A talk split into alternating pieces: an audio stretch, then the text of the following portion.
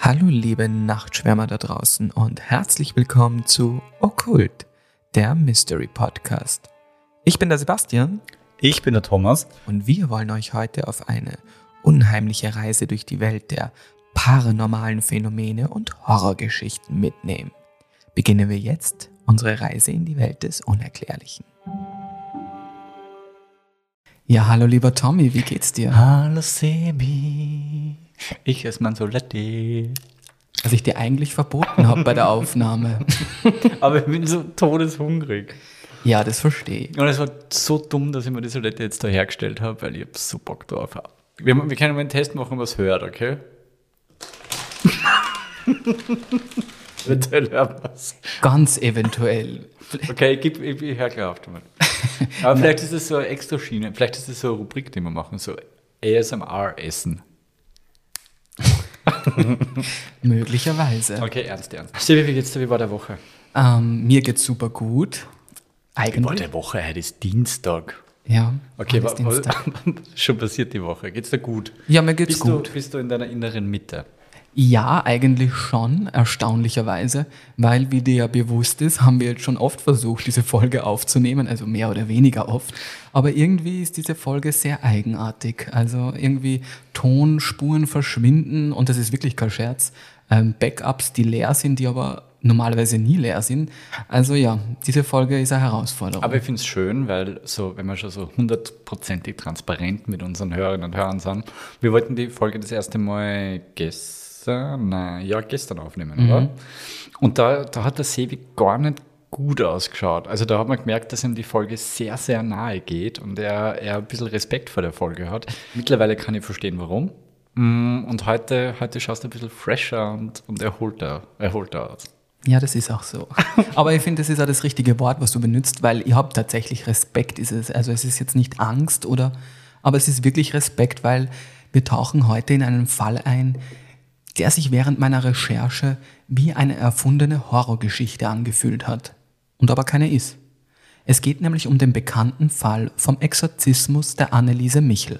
Ja, dieser Fall hat sich in den 70er Jahren in Bayern in Deutschland ereignet und auch in Österreich damals wirklich weitreichende Diskussionen und Kontroversen ausgelöst. Wir beschäftigen uns ja nicht ganz zufällig mit dem Thema Exorzismus, weil der liebe Tommy und ich wurden von Universal Pictures Austria und Radio Energy zur Österreich-Premiere von Der Exorzist Bekenntnis eingeladen. Wir sind so fame. Ja, der Tommy glaubt es zumindest. Aber das heißt, wenn diese Episode on air geht, und wir hoffen, das tut sie, weil, wie gesagt, bei der weiß man es nie, ähm, sind wir vermutlich schon bald am Weg dorthin. Und ich muss ehrlich sagen, ich habe ein bisschen Bammel davor. Weil das Exorzismus-Thema merke ich schon, das macht was mit mir. Aber ich bin doch da. Wir nehmen uns einfach so einen, so einen Kuschelstuhl, so ein Love Chair. Love Chair, und du kannst, die, du kannst die ganz fest an mich kuscheln und ich passe auch auf dich. Wichtige Frage, wenn wir über das Thema, über das Thema Kino reden. Bist du eher der Nachos oder eher der Popcorn-Typ? Ich glaube, ich wäre gern der Popcorn-Typ, kann es aber nicht, weil ich habe relativ weiches Zahnmaterial und mir ist schon mal beim Popcorn-Essen ein Zahn abgebrochen. Zahnmaterial ist ein schönes Wort. Gell? Und deswegen bin ich sozusagen gezwungenermaßen der Nacho-Fan, also der Nacho-Typ, aber ich habe mich damit schon arrangiert. Das Einzige, was mir bei den Nachos immer angeht, ist, dass die Hände dann so, so voller. Widerlich. Ja, voll und so orange und ach, und diese Käsesoße ist geil, aber es ist alles ein Mess einfach. Ja, aber ich finde, dafür hat man Hose an. Ja. das ist wieder Tommys Pro-Tipp, Tommy. Absolut. Ich bin ja so eine kleine Knabbermaus und ich, ich brauche immer irgendwas zum Knabbern. Ich, zum Beispiel, ich kann unmöglich fernschauen, ohne dass ich nebenbei irgendwas in meinen Mund schiebe. Also ich brauche immer, immer, ich habe den Blick genau gesehen.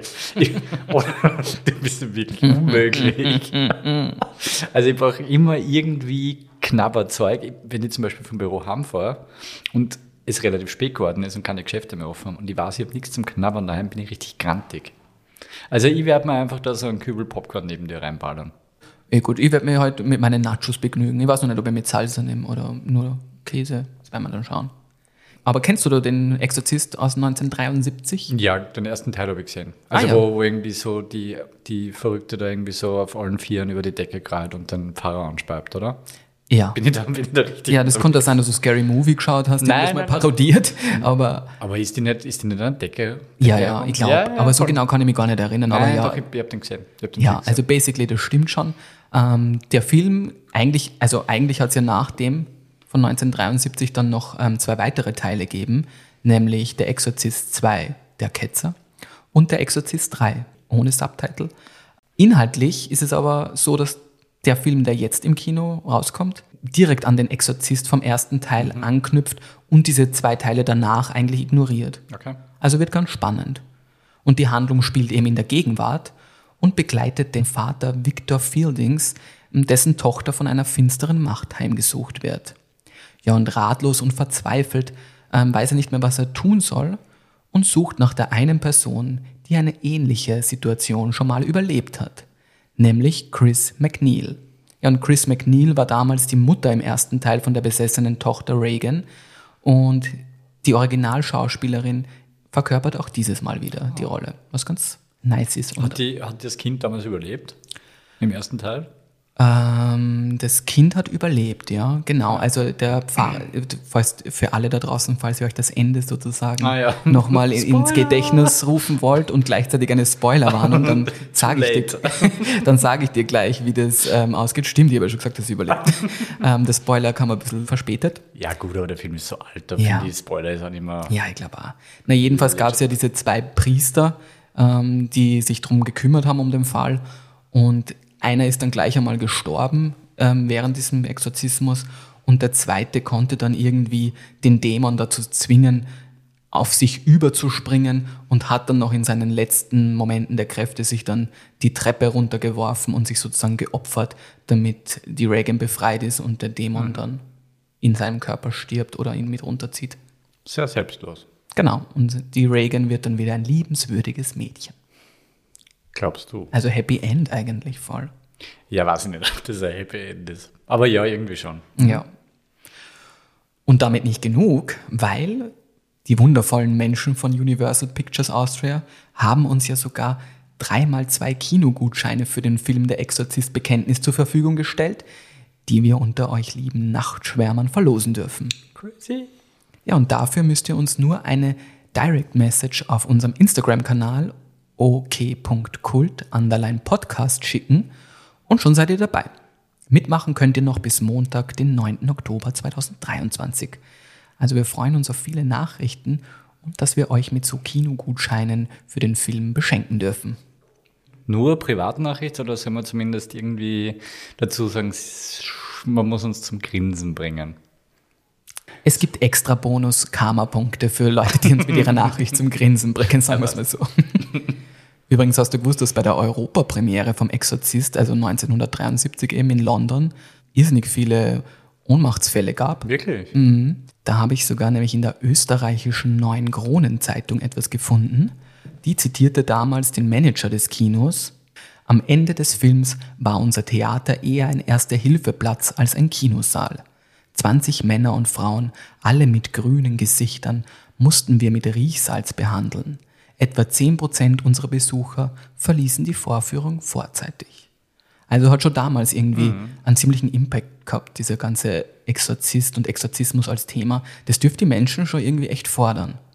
Ja, ich kann mich jetzt nicht mehr so genau erinnern, aber ich glaube ich glaub schon, dass wir jetzt mittlerweile ein bisschen abgebrühter sind, was so, was Stimmt, so ja. Horror, Horrorzeugs betrifft und dass das wahrscheinlich damals schon eher Seltenheit war. Mhm. Oder? Also, also, keine Ahnung. Weißer Hai versus Megalodon. also wir sind einfach, glaube ich, schon ein bisschen krasser Ja, da hast du abgehärtet. recht. Das haben wir, glaube ich, eher in einer Folge besprochen, so wie beim Prater eben. Ich glaube, dass wir eben, dass das uns auch nicht mehr so erschreckt, so ein Geisterhaus am Prater wie im, Ja, weil genau, wir wir einfach sind schon so einfach- abgebrüht sind. Wir ist sind innerlich tot. Sagen wir es, wie es ist, wir sind innerlich komplett tot. Ich liebe immer, Tommy, wie schön du das alles umschreibst und so, und so ganz ähm, malerisch. ja, aber wer weiß, vielleicht, kann, vielleicht, vielleicht hebt der, der Film die, die Standards. Eh, also wie gesagt, wir werden sehen und ich bin froh, dass du dabei bist, muss ich ehrlich sagen. Allein den Weg. das wird schön. Wir waren auch noch nie gemeinsam im Kino, oder? Stimmt, das ist Ja. unser erstes Kinodate. Das erstes Mal. Sehr schön. Sehr gut. Aber jetzt zurück zu unserem Fall. Heute wird es meiner Meinung nach richtig heftig. Also hier gleich mal meine ernstzunehmende Live-Trigger-Warnung sogar. Ihr lieben Nachtschwärmer, Wir werden gleich das Thema Exorzismus, insbesondere den bekannten Fall von Anneliese Michel beleuchten. Die Schilderungen und vor allem die mitgebrachten Tonaufnahmen dieses Exorzismus können beängstigend, verstörend oder sogar traumatisch sein.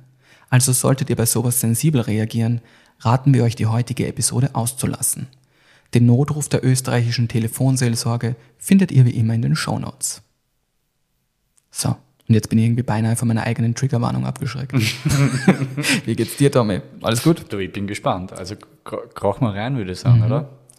Dann beginnen wir jetzt und ich wünsche wie immer schönes Grusel. Mhm. Die Dämonen der Anneliese Michel. Anneliese Michel war eine junge, tief religiöse Frau. Sie glaubte fest daran, von mehreren Dämonen besessen zu sein. Sie hörte Stimmen, die ihr sagten, sie sei verdammt, ein Gefäß für das Böse. Ihre zunehmend unheimlichen Zustände führten dazu, dass sie und ihre Familie Hilfe im Glauben und bei der Kirche suchten. Zwei Priester führten dann über mehrere Monate hinweg 67 Exorzismen durch. Hört nun eine Schilderung der damaligen Geschehnisse.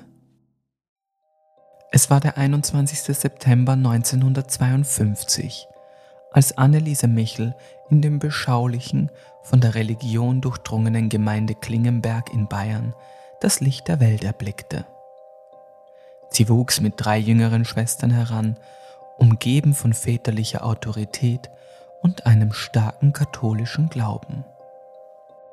Anneliese war damals bekannt als ein freundliches, jedoch sehr introvertiertes Mädchen. Von klein auf ging sie einem Pfad der tiefen Frömmigkeit, besuchte mehrmals die Woche die Messe und betete regelmäßig Rosenkränze.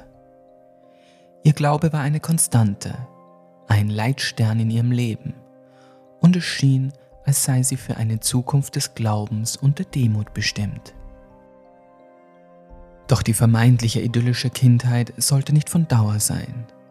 Im September 1968 wurde die Welt der 16-jährigen Anneliese von ihrem ersten Krampfanfall erschüttert. Was folgte, war eine Reihe von medizinischen Untersuchungen und die Diagnose Epilepsie. Zudem war Annelieses Pubertät durch ein äußerst diszipliniertes Elternhaus geprägt.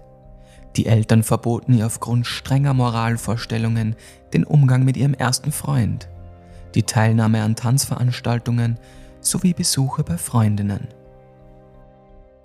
Nur zwei Jahre später, im Jahr 1970, im Alter von zarten 18 Jahren, während eines sechsmonatigen Aufenthalts in einem Lungensanatorium, schien die Dunkelheit ihre finsteren Klauen in Annelieses Geist zu schlagen.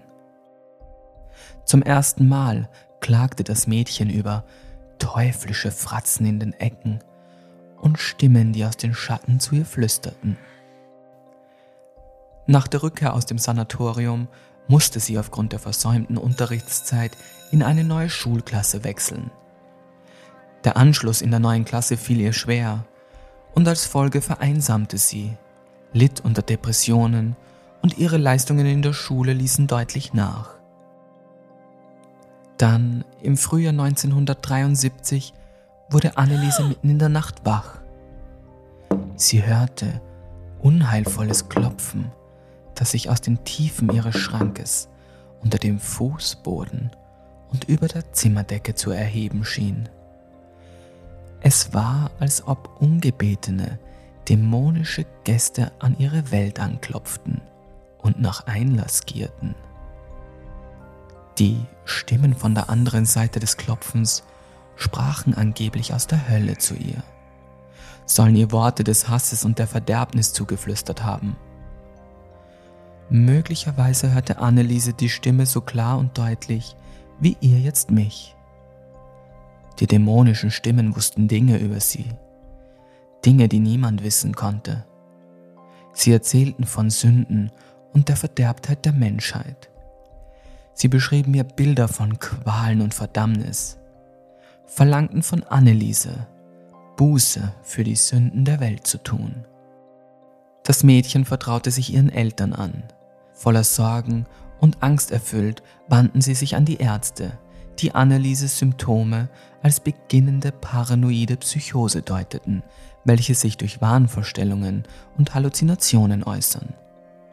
Doch die Behandlungen schienen nur mäßig anzuschlagen, denn die düsteren Stimmen wichen nicht von der Seite der jungen Frau. Trotz all der furchterregenden Erfahrungen schaffte es die geplagte Anneliese noch im selben Jahr ihr Abitur abzuschließen. Und ihr akademischer Weg führte sie an die Pädagogische Hochschule in Würzburg. Dort studierte sie Religionspädagogik und wohnte in einem katholischen Wohnheim. Völlig auf sich allein gestellt, verschlimmerte sich ihr Zustand zusehends. Jeder Tag, so hieß es, wurde zu einem Kampf gegen die Dämonen in ihrem Kopf, gegen die Dunkelheit in ihrer Seele.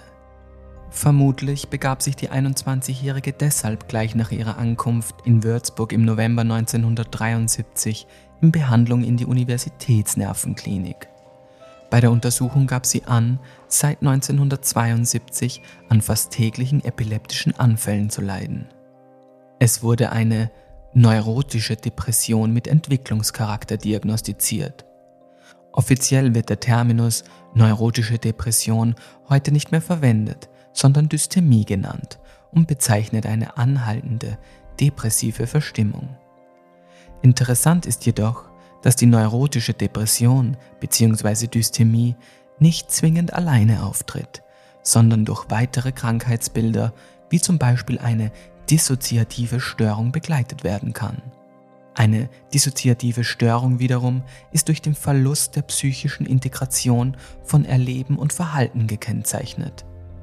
Mit anderen Worten, Betroffene stehen neben sich, sind nicht sie selbst. Außerdem wurde bei den Untersuchungen Annelieses Befund einer Epilepsie gestützt. Bei einer weiteren Messung ihrer Gehirnaktivität fand sich auch ein Hinweis auf eine Hirnschädigung im linken Schläfenbereich, der sehr wahrscheinlich der Ausgangspunkt der Anfälle war. Doch genau wie zuvor hielt keine Diagnose die dämonischen Manifestationen von Anneliese fern.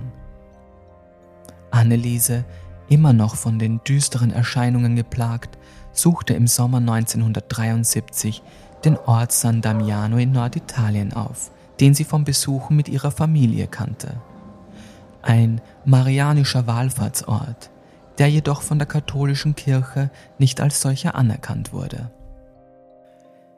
Die Pilgerfahrt wurde von einer Leiterin geführt, die in Anneliese tiefgreifende spirituelle Probleme erkannt haben soll. Die Leiterin gab an, dass Anneliese eine unnatürliche Abneigung gegen alle Gegenstände der Religionsverehrung hegte, als würde eine unsichtbare, dunkle Macht sie von der Heiligkeit und vom Licht abwenden wollen. Die Wallfahrtsleiterin, nun felsenfest in ihrem Glauben, dass die Wissenschaft Annelieses Zustand weder erklären noch beheben konnte, führte die junge Frau zu verschiedenen Geistlichen, in der Hoffnung, eine Antwort oder eine Lösung in der spirituellen Welt zu finden. Einer dieser Geistlichen, zu dem Anneliese in den dunklen Tagen im Herbst von 1973 gebracht wurde, war der Pfarrer Ernst Alt, in den Schatten ihrer Zusammenkünfte diagnostizierte der Pfarrer Umsessenheit, eine Form des dämonischen Belästigens, bei der die Dämonen noch nicht vollständig Besitz von der Seele ergriffen haben. Er empfahl Anneliese, sich einen Seelenführer zu wählen und ein geordnetes, religiöses Leben zu führen. Anneliese, geplagt in ihrem unendlichen Leiden und ihrer Verzweiflung, wählte Pfarrer Ernst Alt selbst. Diese religiösen Deutungen ihrer Symptome kamen Anneliese und auch ihren Eltern nicht ungelegen. Schließlich bestand in jener Zeit wenig Akzeptanz für eine medizinische Erklärung ihres psychischen Leidens. Möglicherweise war es für alle eine Zuflucht, eine Antwort. Doch ahnten sie nicht, dass es der Anfang vom Ende sein sollte. Im Juli 1975 sprach Pfarrer Ernst Alt einen ersten Probeexorzismus über Anneliese, einen sogenannten Exorzismus probativus. Zeugen berichteten, dass sie auf die sakralen Worte mit dem Zerreißen eines Rosenkranzes reagierte. Um diese düstere Zeit zog sich Anneliese, geschwächt von den vermeintlich dämonischen Angriffen und einem beunruhigenden Gewichtsverlust, immer öfter in das Haus ihrer Eltern zurück. Ihr Studium lag brach und ihre Kräfte waren erschöpft. Auf Bitten von Annelieses Seelenführer, Pfarrer Alt, gab der Würzburger Bischof Josef Stangl zu einem kleinen Exorzismus seine Erlaubnis, welcher am 3. August 1975 durchgeführt wurde. Ein kleiner Exorzismus beinhaltet eine Abfolge von Gebeten, mit Hilfe derer der Exorzist Gott um Befreiung vom Bösen bittet. Teile davon sind vielen von uns bewusst oder auch unbewusst aus den gängigen Taufritualen bekannt. Der große Exorzismus unterscheidet sich insofern, dass dabei noch eine direkte Beschwörung des Teufels integriert ist. Doch auch nach dem kleinen Exorzismus schien die Dunkelheit in Anneliese zu wachsen. Ab diesem Zeitpunkt verschlechterte sich der Geisteszustand von Anneliese rapide. Sie litt unter Schlaflosigkeit, unbändiger Bewegung und einem zerrissenen Geist, der nach Freiheit schrie. Sie begann immer öfter zu fasten, sich von Insekten zu ernähren und Urin zu trinken. Später würde Pfarrer Ernst Alt behaupten, er habe zu jenem Zeitpunkt eine Einweisung in eine Nervenklinik angeraten, was jedoch für Anneliese und deren Eltern angeblich inakzeptabel gewesen sei. Es hieß, vor allem die Eltern befürchteten, dass Anneliese durch eine solche Maßnahme eine Karriere als Lehrerin verschlossen bliebe.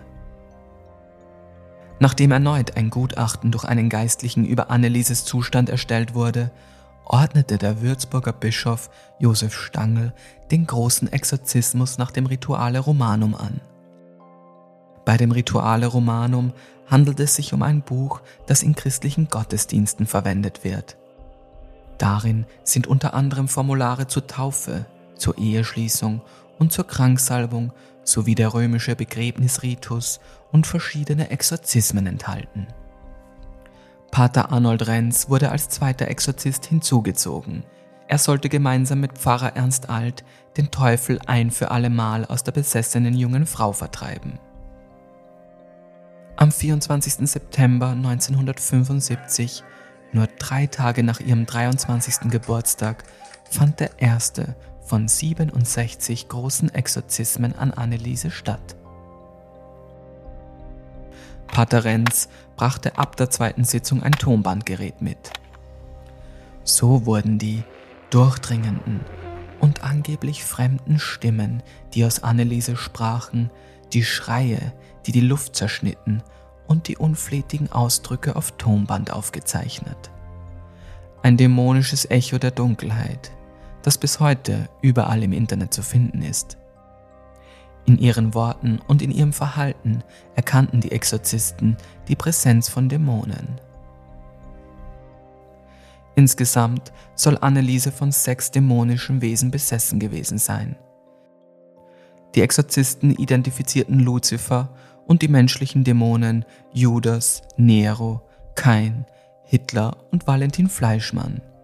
Nero war ein umstrittener Kaiser der römischen Geschichte, Kain wiederum ist gemäß dem biblischen ersten Buch Mose der erste Sohn von Adam und Eva und hat seinen jüngeren Bruder Abel erschlagen. Bei Valentin Fleischmann handelt es sich um einen Priester.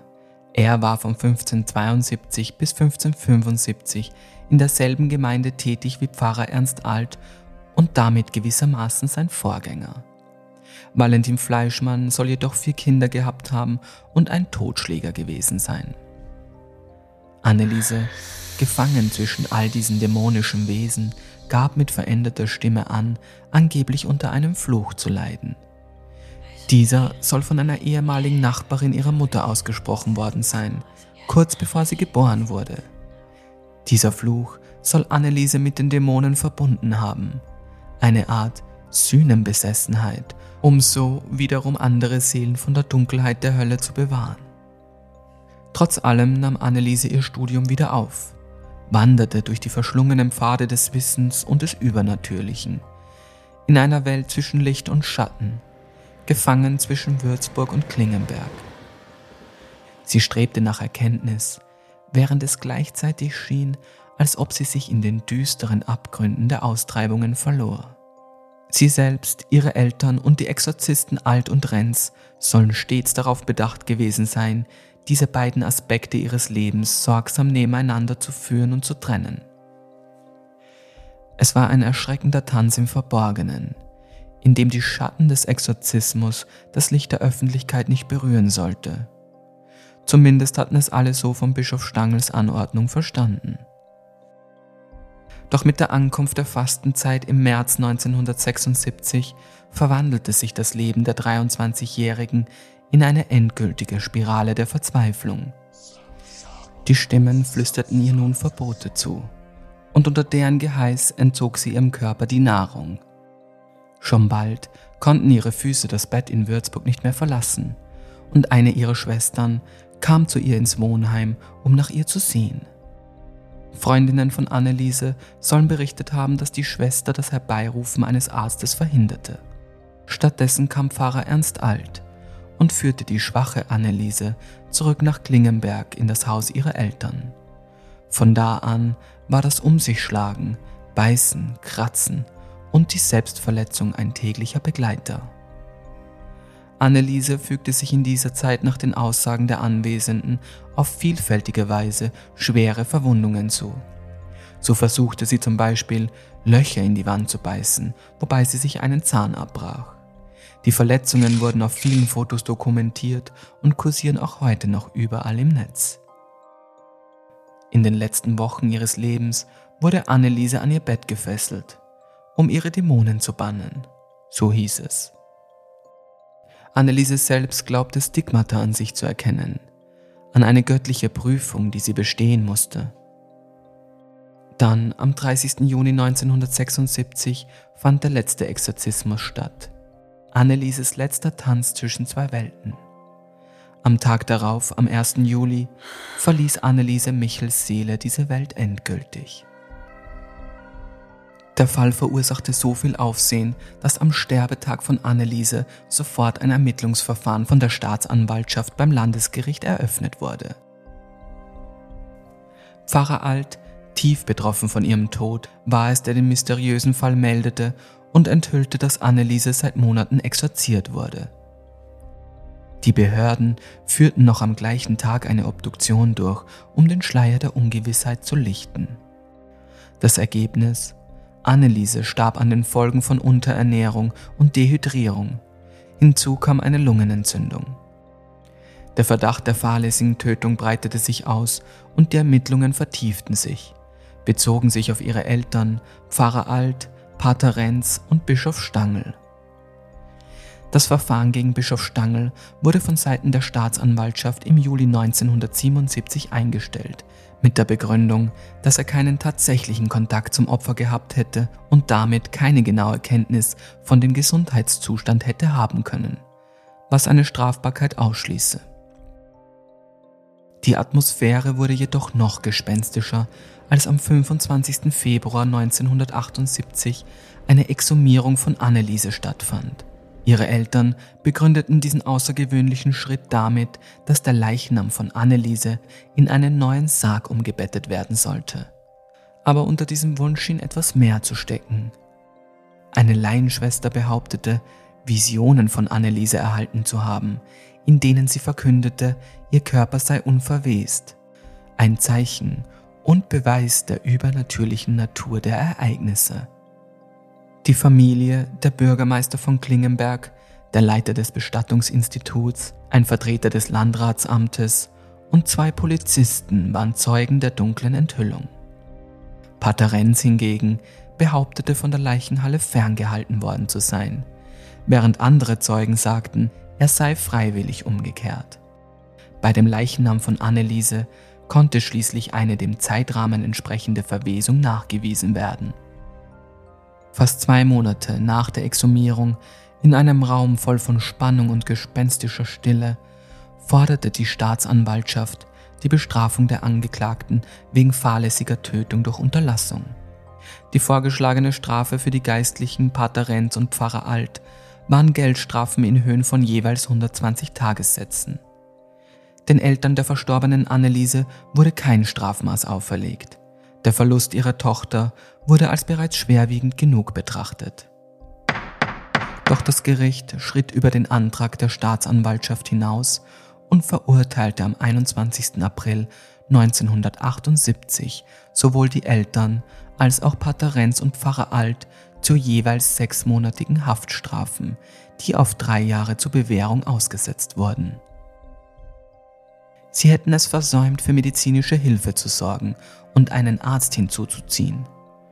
Doch zwischen gesprochenen Wörtern und unheilvollen Blicken wurde der Frage nachgegangen, ob der Glaube eine Entschuldigung für eine solche Vernachlässigung sein könnte.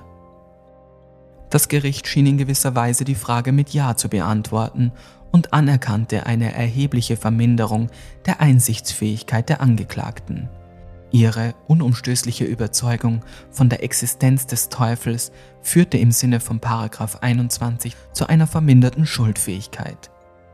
Doch zur Frage der Besessenheit von Anneliese äußerte sich das Gericht in der schriftlichen Urteilsfassung nicht. In der mündlichen Begründung jedoch soll das Gericht klargestellt haben. Anneliese Michel war nicht besessen. Sie war seit dem 1. Mai 1976 psychisch krank. Was dennoch bleibt, sind unzählige Fotos, Tonbandaufnahmen und ein Nachhall von Fragen, die vielleicht niemals eine Antwort finden werden.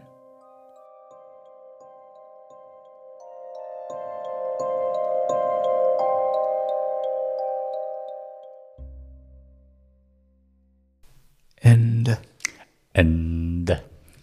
Trotz allem bleibt eben zumindest unser Ende. So, lieber Tommy, und jetzt noch eine Warnung. Ich würde dir nämlich jetzt einen kurzen Ausschnitt von den Tonbandaufnahmen vorspielen, in denen man Anneliese außerhalb des Exorzismus, ich nenne es jetzt mal mit regulärer Stimme hört, und dann zum Vergleich während des Exorzismus. Also sollte das euch, liebe Nachtschwärmer, zu heftig sein, spult vielleicht jetzt dann kurz vor. Aber dass das dann so schlimm ist und so grausam so furchtbar, nee. Das, das leiden, das ist so, so leicht zu haben. Wenn es dann wirklich schlimm wird, da will man überhaupt nicht mehr, da will mein Kind schon.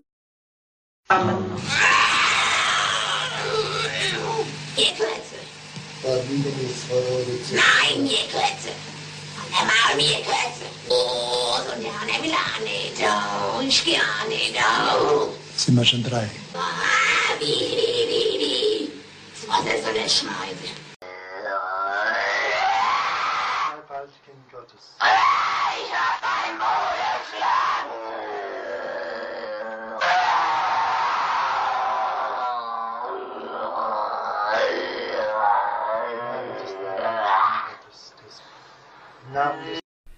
So, wir sind zurück. Ähm, pff, ganz schön heftig, oder? Naja, pf, ich weiß gar nicht, wo ich anfangen soll. Mhm. Mm, Ganz schön heftig. Mich triggern mehrere Dinge. Mm, Fangen wir mal mit diesem Epilepsie-Thema an. Sehr gerne. Weil crazy, ich weiß nicht, ob du es gewusst hast, aber ich habe Epilepsie. Mm, Ich glaube, wir haben eh schon mal drüber geredet. ja. genau. Ich habe es zwar jetzt ehrlich gesagt nicht behirnt gehabt jetzt bei der ganzen Episode, Behirnt. aber, Mhm. Oh, nice. aber stimmt, ja, absolut. Ja, ja, das heißt, du kannst dir da doch ein bisschen relaten. Wer weiß jetzt nicht, wie sie relaten kann. Na, aber ja, ja, von voll. der Diagnose Nein, her und wie absolut. sich das anfühlt einfach. Absolut. Also ich habe ja, ich habe zum Glück, ich klopfe mal charmant dreimal Holz. Ähm, sehr, sehr lang keinen Krampfanfall mehr gehabt, aber hatte sie schon. Mm, Also drei bis, sagen wir mal, drei bis vier Stück.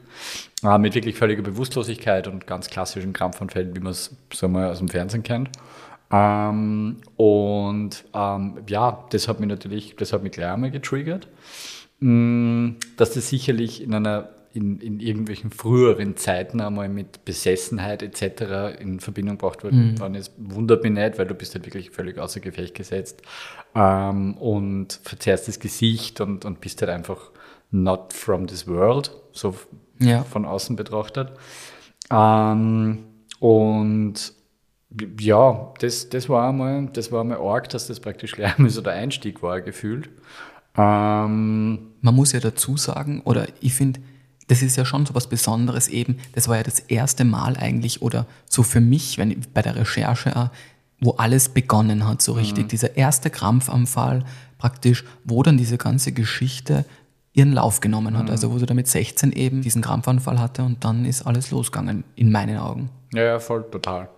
Ähm, ich hoffe mal, dass das nicht irgendwann bei mir noch kommen wird. Und sonst vertraue, was das? Ich sage das jetzt vor Publikum und live, ich vertraue dir meinen Exorzismus an. Aber du musst ihn dann danke. auch machen. Okay. ich glaube, ich, ich kann das gut handeln und es wird definitiv, ähm, ich weiß nicht, ein gesunder Exorzismus klingt irgendwie eigenartig, aber Ich glaube, du wirst es gut machen. Ja, ich vertraue genau. dir auf jeden Fall. So, jetzt Spaß beiseite, das ist natürlich schon alles ziemlich zart und mühsam, weil, weil das halt so, weiß ich nicht, so real recherchiert ist. Also Mhm. ich vertraue wie immer deinen Quellen zu 100 Prozent.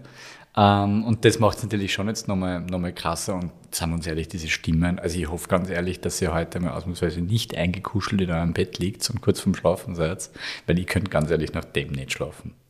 Ja, das hoffe ich auch. Ah. Übrigens, weil du sagst, die Quellen findet ihr wie immer in den Shownotes Mhm. natürlich. Ob diese Aufnahmen jetzt tatsächlich die Originalaufnahmen sind, ist schwer zu sagen, aber ich denke schon. Also das, was ich gefunden habe, das ist alles gleich. Es gibt auch viele Transkripte von diesen Tonbandaufnahmen und die decken sich eigentlich mit allem, was, also mit diesem Ausschnitt, den wir da gehört haben.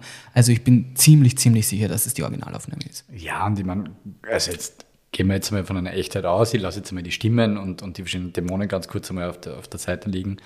Ähm, ist es natürlich ein furchtbar, ist- also ist das ein furchtbar armes Wesen, was mit der da passiert ist. Und, und ähm, um jetzt einen großen Sprung zu machen, die Strafen, die da ausgesprochen worden sind, ist lächerlich. Also ganz, ganz schlimm und höchster Grad an, an Misshandlung und furchtbar. Ähm, also ein armes, armes Wesen. Ähm, Ja, vielleicht wäre es eh gut, wenn wir vielleicht nochmal die Fakten so Ja, jetzt ja, schnell so zusammenfassen und dann uns ein bisschen damit beschäftigen. Wir wissen, dass die Anneliese Michel eben extrem tief religiös war und aus diesem Haus auch wirklich sozusagen das mitbekommen hat, diesen Glauben. Was interessant ist, dieser Wallfahrtsort von San Damiano, da pilgerte die Familie nämlich regelmäßig hin. Und irgendwie ist das für mich auch so ein Changing Point in dieser Geschichte, weil das ist ja, wo diese Wallfahrtsleiterin zum ersten Mal irgendwie auf diese spirituellen Probleme bei Anneliese genau. hindeutet.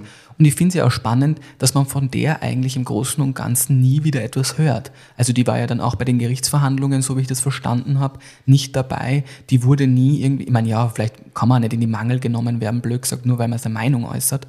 Ähm, aber ich fand es interessant, weil die für mich schon ein, eine wichtige Schachfigur bei diesem Ganzen. Na voll, weil sie natürlich diese ganze Spiritu Spiritualität und, und dieses ganze Besessensein halt in Wirklichkeit auch zur Sprache gebracht hat oder zur Diskussion einmal gebracht hat. Also die war schon ein krasser Ausgangspunkt. Genau, und sie hat sie und sie hat die Anneliese ja zum Pfarrer Alt gebracht Ja, als genau. erste. Also der Ja, ja, dann das dann mit dieser Umsessenheit und so. genau, der dann ihr Seelenführer geworden ist. Ähm, interessant ist, sich eigentlich alle Beteiligten, also zumindest nicht offiziell, haben sie die Meinung nie geändert, dass die Anneliese von Dämonen besessen war. Nur die Schwester, also es gibt irgendwie anscheinend eine Schwester, die sich für diese psychisch-weltliche Erklärung ausgesprochen hat. Alle anderen zumindest haben das nie revidiert. Was vielleicht nur interessant ist, Ich, ganz kurz Ja. noch, Entschuldigung, ich finde es auch ziemlich crazy, dass es einen eigenen lateinischen Ausdruck für Probeexorzismus gibt. So. Ich habe das mit dem kleinen Exorzismus nicht Ja, gewusst ja. Mhm. und dass das in den Taufritualen eben inkludiert ist. Und ja, wobei jetzt, wo ich das dann gelesen habe, und ich war ja bei einer Taufe dabei, ist mir tatsächlich, habe ich das damals im Spaß gesagt, habe gesagt, das war jetzt eh ein kleiner Exorzismus, Mhm. ohne zu wissen, dass es eigentlich unter Anführungszeichen sogar eine gewisse Richtigkeit Mhm. hatte, die Aussage.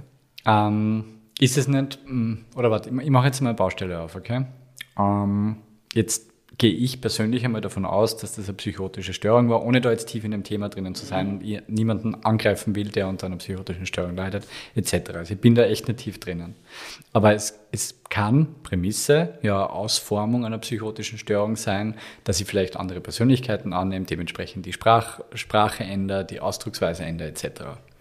Ähm, ist das nicht, ist das nicht, wie soll man sagen, gerade dieser gefährliche Bereich von, von mystischem und okkulten Denken, dass ich dann diese pathologische, schulmedizinisch erklärbare Störung hernehme und so einen furchtbaren Weg zur Heilung einschlage. Weißt du, was ich meine? Und wie oft wird das wohl in der Geschichte passiert sein, dass zum Beispiel eine Krankheit wie Epilepsie dann in Wirklichkeit das Todesurteil für die Person war, weil sie halt irgendwelche fanatischen ähm, Christenwahnsinnige überlegt haben, der den Teufel auszutreiben. Also absolut, da bin ich wirklich bei dir.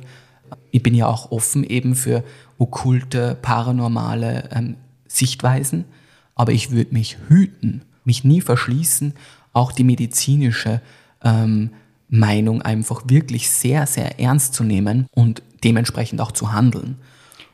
Genau, und dem gegenüber steht das Christentum, das jetzt, sagen wir mal so, nicht wirklich bekannt dafür ist, andere Meinungen, vor allem Meinungen aus der Schulmedizin zuzulassen. Ja, absolut. Ich meine, bei dieser Strafverhandlung, muss man sagen, habe ich auch gelesen, wurde dann, also so wie ich es verstanden habe, so wie eine Art schwarzer Peter immer hin und her geschoben, also so die Eltern gegen die Exorzisten und die Exorzisten gegen die Eltern.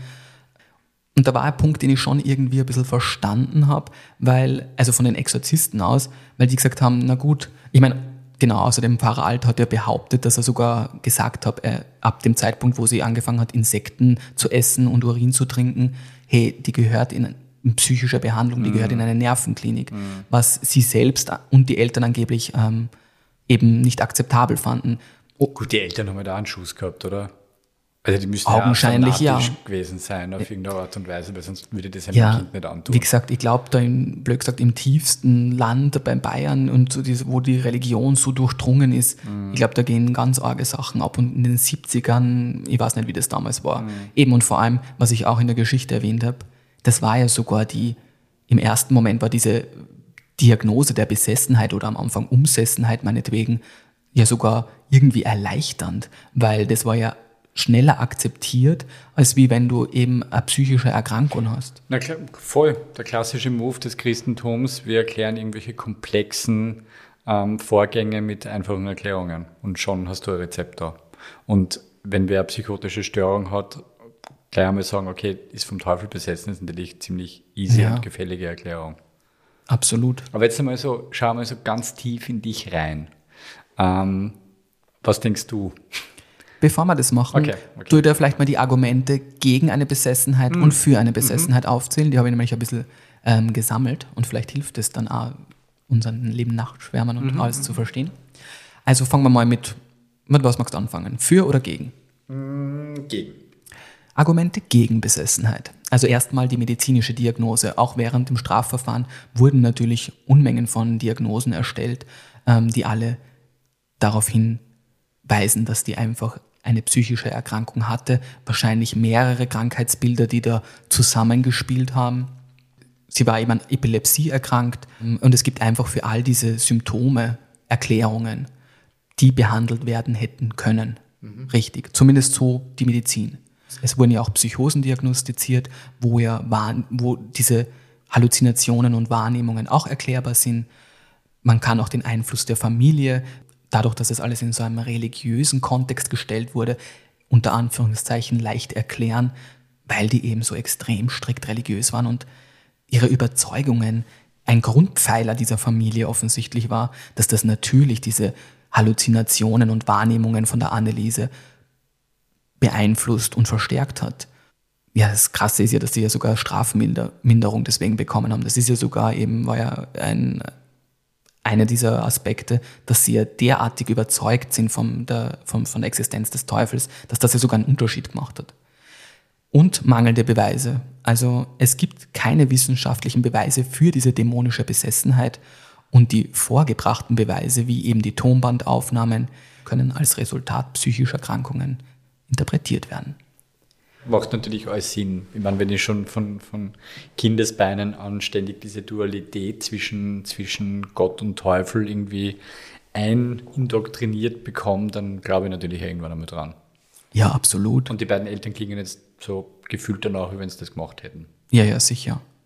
Und irgendwann, ja, wie gesagt, irgendwann glaube ich, dass die wirklich gibt. Genau, ja. Argumente für eine Besessenheit ist natürlich auch diese Überzeugung der Betroffenen, die sich ja bis heute nicht irgendwie geändert hat, wie ich gesagt habe, außer diese eine Schwester. Und dass Anneliese Michel, zumindest soweit man weiß, ja selbst davon so fest überzeugt war. Die religiösen Symptome sozusagen, das ist dieses Anneliese zeigte aversives Verhalten gegenüber religiösen Symbolen und Orten, welches als klassisches Anzeichen für dämonische Besessenheit gedeutet wird. Also Rosenkranz zerreißen und so. Genau, also man findet da mehrere Geschichten, was dann in San Damiano wirklich passiert ist, konnte ich jetzt nicht so wirklich rausfinden, weil da gibt's von bis, also da gibt's, dass sie ihre Hände in Klauen verwandelt haben, als sie dann mit dem Kreuz näher kam. Und also von den absurdesten Überinterpretationen bis eben so, ich habe dann den Mittelweg bei meiner Geschichte sozusagen oder Recherche, Schilderung ähm, gewählt, indem sie einfach, ja, man das Gefühl hatte, irgendwie, sie kann das nicht anschauen und irgendwie, irgendwas will sie davon wirklich fernhalten von diesen Dingen. Dann die Stigmata. Das ist so eine Geschichte mit den Stigmata. Es gibt natürlich auch genügend Fotos, wo sie an den Füßen zum Beispiel tatsächlich solche Wunden aufweist, an den Händen jedoch nicht. Und die interessante Erklärung von Anneliese selbst war, warum sie an den Händen keine hat, weil sie Gott gebeten hat, damit sie ihre Arbeiten auf der Uni noch schreiben kann. Das ist eine super weirde Erklärung. Super weirde Erklärung. Also sie hat sich ja dann auch sehr oft selbst verletzt. Das heißt, es liegt sehr nahe, dass sie sich diese Verletzungen selber zugefügt hat. Und dieser Punkt, ehrlich gesagt, mit der Uni, das fand ich ja auch ein ganz schräger Punkt, weil sie hat, was, 67 Exorzismen gemacht, ist da praktisch gependelt zwischen Exorzismus und Uni-Vorlesung. Ganz, ganz ein komischer Alltag. Äh, ja, also, und dass das niemand mitbekommen hat. Wenn ich das mit meinem, mit meinem Unileben vergleiche, Ja. ist dann sehr weit auseinandergegangen. Ja, also das sind schon Sachen, die finde ich eigenartig. Dann die Tonbandaufnahmen sind Außerdem, Entschuldigung, ganz kurz, was heißt, sie hat Gott gebeten, dass er sie verschont? Ist es dann nicht eher so die Teufelabteilung gewesen, ihr die Stigmata zu geben? Na, nein, Stigmata sind immer, weil sie ja praktisch eben dazu verdammt war, unter Anführungszeichen, diese Mhm. Sühnenbesessenheit zu erleben, ist sie ja praktisch eine Märtyrerin bis zum gewissen so, Grad, so weil sie die Schuld von anderen getragen hat. Und das ist oft, wenn man heilig äh, oder heilig ist oder wird, Mhm. dann soll man ja auch diese Stigmata bekommen, die ja praktisch diese Heiligkeit hervorheben, weil du wie Jesus dich dafür die anderen geopfert Alter, hast. Christentum ist so toxisch, das ist unpackbar. Wirklich, oder? Ja, schon. Die Vorstellung ist doch so verrückt, du wirst heilig gesprochen und musst dann die Wunden tragen. Dann die Tonbandaufnahmen, um das nochmal so als Pro-Argument zu liefern, sind natürlich, weil diese dämonischen Botschaften ähm, da drauf zu hören sind, die Anneliese mit so einer Stimme redet, werden natürlich von manchen als Beweis gesehen, dass sie besessen war. Und die fehlende medizinische Erklärung, die einerseits irgendwie nicht gegeben ist, aber die von, ja, Ja, die ja dann nie diagnostiziert wurde. Genau, ja. Es wurde zwar immer diese Epilepsie diagnostiziert und sie sagen ja, dass sie, wie sie den ersten Krampfanfall hatte und in, diesen, in dieser Pubertät ständig bei normalen, unter Anführungszeichen, Ärzten waren. Also jetzt einmal ungeachtet dessen, was, was, was wirklich war. Aber es ist einfach pff, ganz, ganz schlimm. Und vor allem, wenn man sich dann am Schluss die Urteile anschaut, ist einfach, in Wirklichkeit ist ein Justizskandal. Und dass dieses, sie haben dran geglaubt, tatsächlich strafmindernd wirkt, ist das immer noch so? Wissen wir das? Ich weiß nicht, ob das immer noch so ist, aber Liebe ich meine, Juristinnen und Juristen unter unseren Zuhörern, bitte klärt uns auf. und vor allem es ist ein Unterschied, glaube ich, zwischen Deutschland und Österreich. Liebe deutsche Juristinnen und Juristen, bitte klärt uns auf. Aber dieser Fall hatte ja tatsächlich eben auch, ich will es jetzt nicht nennen positiv, ähm, hatte auf jeden Fall Auswirkungen, eben genau das, was du sagst. Weil es gab natürlich dann sehr viele Reaktionen und Konsequenzen. Ähm, und es hat eben auch in Österreich zu irrsinnig vielen Diskussionen geführt und massive Kritik an der katholischen Kirche ausgelöst und führte dann zu unzähligen Debatten. Und man muss ja sagen, seit der Fall von Anneliese Michel ist in Deutschland kein Exorzismus mehr genehmigt worden. Was heißt genehmigt? Ich nur beim Amt? Wenn du meiner Geschichte zugehört Ja, hast. Tommy, so, ja, ja, dann ist es, genau, der, es ist ja ein Bischof, so wie der Würzburger Bischof Josef Stangl, der den Exorzismus genehmigen muss, der den absegnen muss. Der, ich finde es ja auch trotzdem krass, dass der dann eigentlich so ohne jede Strafe davon kam, nur weil er halt oder es nicht nachgewiesen werden konnte, dass er direkten Kontakt zu Anneliese hatte. Ich meine, stimmt schon, vielleicht irgendwo, wenn ich es nicht weiß, aber trotzdem, wenn es um sowas Wichtiges und ja, Exorzismus ist für mich irgendwie was Wichtiges oder was als nicht wichtig, äh, sehr Ja, ernstzunehmendes Thema ist, dann muss ich mich doch ganz genau über die Patientin unter Anführungszeichen informieren. Aber gut, das ist ein anderes Thema. Ähm, es hat jedenfalls eben zu ziemlicher Kritik geführt und man muss halt dazu sagen, okay, es gibt keine genehmigten Exorzismen in Deutschland mehr. Die Dunkelziffer scheint aber sehr hoch zu sein, weil es kommen anscheinend immer sehr, sehr viele Menschen noch immer an die Kirche heran und behaupten, entweder ein Familienmitglied oder sie selbst seien von Dämonen besessen. Alter Leute, was ist los mit euch? So, aber jetzt, der wird jetzt fragen? Mhm. Also, wie stehst du dazu? Erstens einmal war es wirklich hardcore zu recherchieren. Ähm, Ich habe gemerkt, dass der nahe geht. Also Genau. ich habe wirklich auch gestern gemerkt, Respekt. das ist halt, halt wirklich so eine tragische Geschichte, weil das ist halt ihre Geschichte. Das ist nicht irgendwie was Erfundenes oder irgendwie was ein bisschen aufgebauscht. Also ich habe das auch versucht in meiner Geschichte jetzt nicht nur zusätzlich atmosphärischer zu machen als nötig, ähm, weil die Geschichte an sich einfach eben schon ein Horror ist. Und ja, deswegen habe ich einfach da wirklich Respekt davor gehabt. Und weil das, wie gesagt, wenn man sich die Fotos anschaut im Internet, was ich nicht empfehlen kann, aber natürlich habe ich es gemacht, ähm, man bekommt halt einen gewissen Bezug und, und, und denkt sich, wie konnte das einfach passieren? Und ja, es gibt da so viele Aspekte und so viele Facetten, die wahrscheinlich da wirklich ewig im Dunkeln bleiben. Ja, das hat mich einfach mitgenommen. Mitgenommen ist vielleicht ein bisschen, aber es hat mich, es hat was mit mir gemacht. Und nach allem glaube ich persönlich definitiv auch an die psychische Erkrankung. Ähm, und ich bin auch definitiv davon überzeugt, man hätte ihr natürlich mit der richtigen Behandlung helfen können. Ich glaube jedoch, dass es vielleicht einen paranormalen Effekt auch gab, der das verstärkt hat. Oder vielleicht irgendein Tropfen, der das einfach noch mehr angefeuert hat. Vielleicht wirst du, würde ich so nennen, weil, wie gesagt, diese Tonbandaufnahmen und wenn man sich das anhört und auch das Gefühl, das ich ja hatte, während ich diesen, diese ganze Episode vorbereitet habe und die Sachen, die passiert sind, ich meine, sie sind jetzt nicht mega komisch, aber man, ich persönlich habe mir halt schon so ein bisschen beobachtet gefühlt dabei. Und ich glaube, das ist dieser Aspekt, den ich meine. Also, ich glaube nicht, dass das die Ursache ist, eine Besessenheit von ihr oder ähnliches, aber ich könnte mir vorstellen, dass vielleicht irgendetwas, was wir nicht verstehen, auch seine Finger da mit im Spiel hatte. Könnte ich mir vorstellen. Aber wissen werden wir es letztendlich nie ganz genau. Ja, bei mir ist es auch eine Mischung aus unglaublicher Wut auf die beteiligten Erwachsenen, wurscht, ob das die Eltern sind oder, oder, oder all die anderen Beteiligten und unglaubliches Mitleid und, und Trauer. Ähm, ja, voll. Also das, ich spüre echt Wut in mir. Wirklich, wirklich Wut. Ja, das verstehe ich. Also und es spricht ja auch vieles, unter Anführungszeichen auch für mich natürlich gegen diese Besessenheit. Da wäre auch diese Exhumierung, also aber wie weit das gegangen ist eben, wo ja dann eh festgestellt worden ist, dass der Verwesungszustand passt und dass dann irgendwelche Laienschwestern plötzlich Visionen von der, also ich glaube, das ist also ein riesiger Punkt.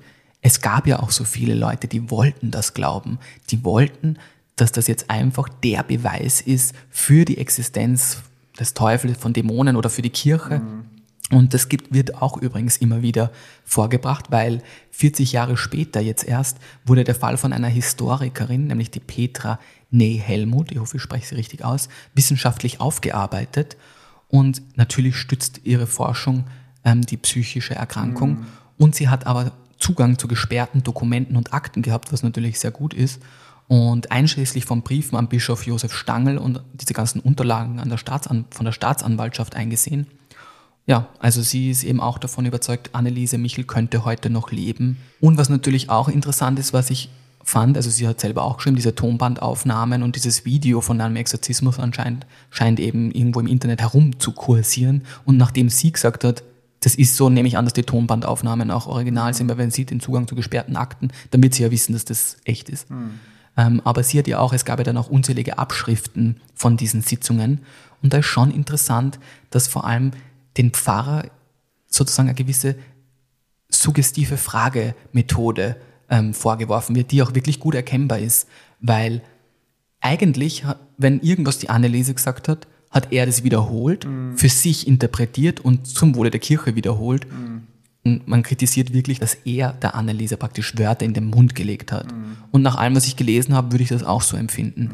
Und man weiß nämlich von den beiden, glaube ich, wenn ich mich jetzt nicht irre, beide waren gegen diese liberale Bewegung, die langsam in der Kirche stattgefunden hat. Das heißt, das war halt ein gutes Beispiel. Fanatiker. Genau, und das war ein gutes Aushängeschild, um zu beweisen, ähm, nein, das, wir dürfen nicht liberaler werden, weil sonst kommen alle in die Hölle, bla bla bla.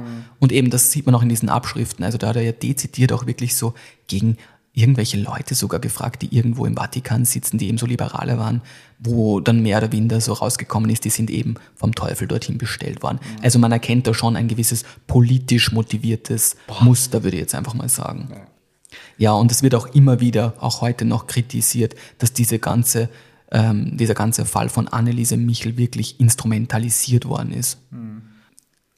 Ein Argument, was auch noch so kommt gegen die Besessenheit, jetzt zum Beispiel Nero war einer dieser Dämonen, der sie besessen hat. Das ist ein, römischer umstrittener Kaiser, würde der nicht auf Latein mit dem Pfarrer reden? Vor allem bei den Tonbandaufnahmen, wo Nero angeblich ja anwesend war, in, im Körper von Anneliese, hat er mit ihr teilweise ähm, Latein geredet, der Priester, und sie hat trotzdem auf Deutsch zurückgeantwortet. Und das ist für mich so, würde das nicht ein Dämon oder ein Geist von jemandem in seiner Sprache antworten? Die am Mittagstisch meinten nein, weil ein Dämon oder ein Geist vielleicht sowas Weltliches wie eine Sprache gar nicht mehr besitzt und praktisch das Gehirn des Wirten benutzt, was irgendwie auch die logisch. Übersetzung, ja. Genau, für die Übersetzung benutzt. Also könnte ich mir auch vorstellen. Was ich mir auch noch dachte, war dieser komische Valentin Fleischmann, dieser Priester, der auch einer dieser Dämonen, dämonischen Wesen in Anneliese gewesen sein soll. Das ist ja, finde ich, irgendwie interessant, weil das ist ja sozusagen, habe ich ja gesagt, ein Vorgänger von, vom Pfarrer Ernst Alt. Und das ist ja oft bei so paranormalen Erlebnissen, die vielleicht gar nicht so paranormal sind, ist das eine Spiegelung. Was hätte die Anneliese mit diesem Dämon zu tun? Also warum sollte gerade der, der irgendwie, wenn auch nicht wirklich, aber Beziehung zu ihrem Exorzisten hat, also Warum sollte ein Dämon sein? Genau. sich- Ja, total. Und ihn, ich weiß nicht, oder ist der erst dann eingefahren, wie der Pfarrer Ernst Alt praktisch irgendwie aufgetreten, Involviert also war. involviert war. Ähm, aber das ist für mich, das könnte für mich so eine Spiegelung sein, die eigentlich mehr, wo es mehr, weniger um die Anneliese geht, sondern mehr um die Exorzisten und deren Meinungen und deren Vorgeschichte. Also das waren so Sachen, wo ich mir dann eben schon dachte, na, das war definitiv sicher psychische Erkrankung. Aber wie gesagt, ich könnte mir dennoch vorstellen, weil ich einfach ein komisches Gefühl, ich meine, logischerweise hat man bei dem ein komisches Gefühl wahrscheinlich. Naja, natürlich. Aber trotzdem, mein Gefühl sagt mir, dass da nur was anderes war. Sei es vielleicht, dass es, es gehen ja auch viele aus, dass vielleicht ein Missbrauchfall da war, der nie aufgedeckt worden ist. Ähm, es gibt unzählige Theorien, um ehrlich zu sein. Aber eben irgendwas ist dann noch hinterm Vorhang. So kommt mir das vor. Ja, voll, das ist halt, ich weiß nicht, also meiner Wahrnehmung gerade ist ja das wie irgendwie mit, mit, mit aufgeladenen Orten, wo wir schon irgendwie drüber gesprochen haben, dass so ein aufgeladener Fall mit so viel Grausamkeit drumherum natürlich auch viel Spiel, Spielraum lässt für Interpretationen, für, für Auslegungen und natürlich viel, also auch Spielwiese ist für die diversesten Erklärungsversuche. Aber wie gesagt, immerhin hatte der Fall irgendwie eine Auswirkung und es wurden dann wirklich ähm, viele solche Exorzismen und Riten reformiert und neu gemacht und wie schon erwähnt in Deutschland seither zumindest keine genehmigte Teufelaustreibung mehr. Ja, Ja, bringt halt der Anneliese nichts. bringt der Anneliese in dem Fall nichts, aber irgendwie hat es, blöd gesagt, war es einfach nicht ganz so sinnlos, diese ganze Geschichte. Ja, darüber glaube ich, könnte man jetzt, könnte man jetzt diskutieren, weil, wie gesagt, aus Sicht von Anneliese war es absolut sinnlos. Aber ich, ich bin halt eben auch der festen Überzeugung, dass schreckliche Dinge nicht in Vergessenheit geraten dürfen. Und ähm, das macht diesen Fall nicht weniger sinnlos oder macht den Tod von Anneliese nicht weniger sinnlos. Es darf trotzdem nie in Vergessenheit geraten. Gut, ähm, noch ein paar kurze Sachen. Ja, also in Teilen von konservativ-religiösen Kreisen gilt Anneliese Michel auch heute noch als Heilige. Ähm, es gab irrsinnig viele, die immer zu ihrem Grab gepilgert sind, eigene Gruppen, die einfach überzeugt davon sind, dass sie eben in Verbindung mit Gott gestanden hat. Ähm, das hat sich jedoch, ja, also mittlerweile ein bisschen verlaufen. Also ich glaube, wie viel waren es, warte mal, ja, also ganze Reisegruppen waren es noch im 2009 und bei einer Mahnwache für Exorzismusopfer in 2010 fanden sich schon nur mal drei Teilnehmer zusammen. Also man merkt, es, Es Ist- verblasst. es verblasst ein bisschen. Also diese Gruppe, die wirklich davon überzeugt ist, scheint zu verblassen. Zu Ehren Annelieses hat der Vater nach ihrem Tod auf seinem Privatgrundstück unmittelbar nähe des Friedhofs eine kleine Kapelle bauen und weihen lassen. Dort empfingen die Eltern dann zu, ihr, zu ihren Lebzeiten noch Pilger. Und nach dem Tod von Anneliese Michels Mutter im Jahr 2012 wurde die Kapelle dann geschlossen. Und in der Kapelle von San Damiano angeblich soll noch ein Bild von der Anneliese Michel hängen.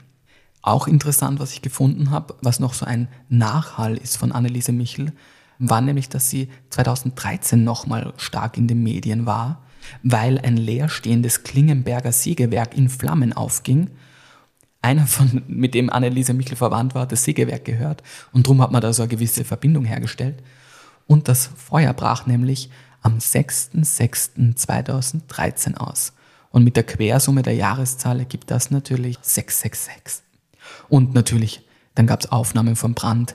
Ähm, können Sie auch, wenn Sie wollt, euch im Internet nachrecherchieren. Ich glaube, es ist auch in meinen Shownotes in den Quellen drin. Manche sehen einen Geist ähm, beim Balkon.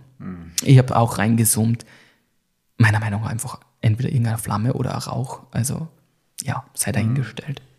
Org ist eben, dass die Tonaufnahmen noch heute so im Netz herumkursieren. Also das hat doch einen sehr großen Nachhall erzeugt und es wurden auch in der Literatur, es gibt wirklich einige Bücher, die über sie geschrieben haben. Es gibt einige Filme, die dazu produziert worden sind. Und ja, was ich auch noch interessant fand, ist, weil der Exorzist, wie wir gesagt haben, der Film, kam ja 1973 raus. Und für mich war für die Anneliese Michel 1973 auch so ein schicksalhaftes Jahr. Also irgendwie dürfte in den 70ern gefühlt, keine Ahnung, ich war nicht dabei, dieses Thema Exorzismus extrem gehypt gewesen sein. Und das war ja auch da, wo sie das Klopfen zum ersten Mal wahrgenommen Ja, hat. genau. Also keine Ahnung, ob sie den Film je gesehen hat oder so, oder. Aber vielleicht gibt es da irgendeine Verbindung. Gut, abschließende Gedanken noch. Ähm, ich muss jetzt wirklich einmal irgendwie so meinen mein Ärger verdauen. Ich bin in, in großem Mitleid für, für Anneliese und, und ja, noch einmal danke, danke an dich für die super Recherche. Und ja, es hat jetzt gerade ein bisschen, ein bisschen mehr Hass geschürt an religiösem Fanatismus. In egal welche Richtung. Mhm. Absolut. Man muss ja sagen, ich meine, sie war ja trotzdem 23, also sie war äh, erwachsen, sie war natürlich so erzogen und so. nämlich. Ich wollte ja, eher, Also, der Grundstein wurde natürlich Sicher, gelegt, das meine ich. Ich meine nur, das war, glaube ich, auch ein großes Problem bei dieser ganzen gerichtlichen Verhandlung, dass sie ja per rechtlicher Definition halt erwachsen Ja, ja, war, ja. Ja. Und, und sie ja felsenfest selbst davon überzeugt war. Gut, aber das ist ja mitunter auch ein Thema, ähm, wenn jemand so krank ist und, und, und solche Probleme hat, gibt es ja normalerweise eben dann auch irgendwie Fürsorge, Pflichten und, und was auch immer. Also gibt es ja einen Prozess dahinter, ähm, der diese Dinge klärt. Und in Wirklichkeit, wenn dem so war, dass sie wirklich pathologisch ähm, krank war, hätte sie logischerweise nicht mehr für sich selber entscheiden dürfen. Fair enough, absolut richtig. Ja. Gut, ja, ich finde, der Fall Anneliese Michel bleibt natürlich ein trauriges Beispiel für den Konflikt zwischen Glaube und Medizin. Wie gesagt, ich habe mich sehr intensiv damit beschäftigt und trotzdem viele unbeantwortete Fragen, ähm, was Realität, Glaube und Wissenschaft irgendwie betrifft, kommen da auf. Und ich glaube, es ist halt wirklich wichtig, sich die vorhandenen Fakten und großes Wort Fakten, nicht irgendwelche, was irgendwer schreibt und glaubt, ähm, kritisch und objektiv zu betrachten und die ethischen und menschlichen Aspekte des Falls einfach nicht zu vergessen. Wer weiß, wozu es gut war. Wer weiß, wie viel unnötige Exorzismen ähm, sie verhindert hat. Wer weiß, was Gutes aus diesem entstanden ist wirklich. Was vielleicht noch ein- ein ganz spannender Punkt ist, was ist Exorzismus eigentlich? Also Exorzismus ist eben eine religiöse oder spirituelle Praktik, bei der versucht wird, böse Geister oder Dämonen aus einer Person, einem Ort oder einem Objekt auszutreiben. Der Ursprung liegt in der, also es gibt seit der Antike und einen wirklichen Ursprung von Exorzismen kann man gar nicht ausmachen. Man verbindet es zwar mit dem Christentum, aber Exorzismen gibt es eigentlich in jeder Religion und in jeder Kultur. Spannend. Beim Christentum, also beschäftigen wir uns ganz kurz, der, das Christentum, da geht das Ritual auf äh, die Evangelien zurück, in denen erzählt wird, dass Jesus einen besessenen Menschen von den Fesseln des Teufels befreit hat, indem er den bösen Geist nach seinen Namen fragt. Ein Vorgehen, das auch in der modernen Praxis des Exorzismus Anwendung findet. Das finde ich ja irgendwie immer ganz interessant, weil das ist immer so dieser Punkt, du hast ja erst Macht über den Dämon oder den Geist. Wenn du seinen Namen kennst. Ja, dass Naja, das so eine wichtige Komponente ist, den Namen zu kennen. Da hat es doch noch so ein, warte mal, wo war denn das?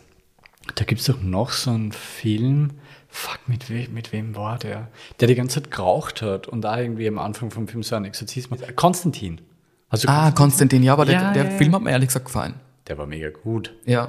Ah, und der macht ja am- irgendwann am Anfang führt der einen Exorzismus durch und da fragt er eben auch, glaube ich, welcher Dämon du bist. Plötzlich da heute den Spiegel irgendwie so vor. Kannst du dich das erinnern? Nein, das kann ich mir leider nicht erinnern. Ja, ja, ja. Aber es wird auf jeden Fall auch, er versucht auf jeden Fall auch herauszufinden, welcher Dämon das ist oder wie er heißt. Ich sehe immer nur die Tilda Swanton, wie sie da als Gabriel verbrennt. Ja, ja, das ist ja, mein genau. erstes Bild, was ich da assoziiere. Er war ziemlich badass. Ja, war ziemlich beides. Ja, und auch im Islam ähm, gibt es eine Form vom Exorzismus, bekannt als, ich hoffe, ich spreche es richtig aus, ich habe echt recherchiert, aber Rukyach heißt es dort. Und ähm, da wird, geht es eigentlich Betroffenen von so einem Djinn oder einem bösen Blick zu befreien. Und dann auch im Hinduismus und Buddhismus ähm, gibt es diverse Rituale und Wirklich? Mantras, ja, die dazu dienen, böse Geister oder negative Energien zu Ja, aber vertreiben. nicht so schier, oder? Genau, also nicht so in dieser Heftigkeit. Aber es ist trotzdem runtergebrochen, Mhm. geht es um dasselbe. Na gut, Sebi, tausend Dank. Ähm, ihr Gruselmäuse da draußen, ihr schüttelt jetzt mal diesen ganzen Wahnsinn bitte ab von euch. Ähm, und entweder ihr legt sich jetzt gemütlich, schön, wohlig, warm ins Bettchen und schläft mit lauter schönen Träumen ein, oder ihr habt einfach nur einen schönen restlichen Tag. Genau. Und wir sind dann am Weg zur Premiere wahrscheinlich gerade. Und dann ein letztes Mal noch ähm, Exorzismus, die volle Ladung für uns und dann Absolut, und dann schließen wir auch mit dem Thema ab. vorerst. auf jeden Vorerst. Fall. genau. Und ich blase jetzt die Chakrakerze aus. Pussys.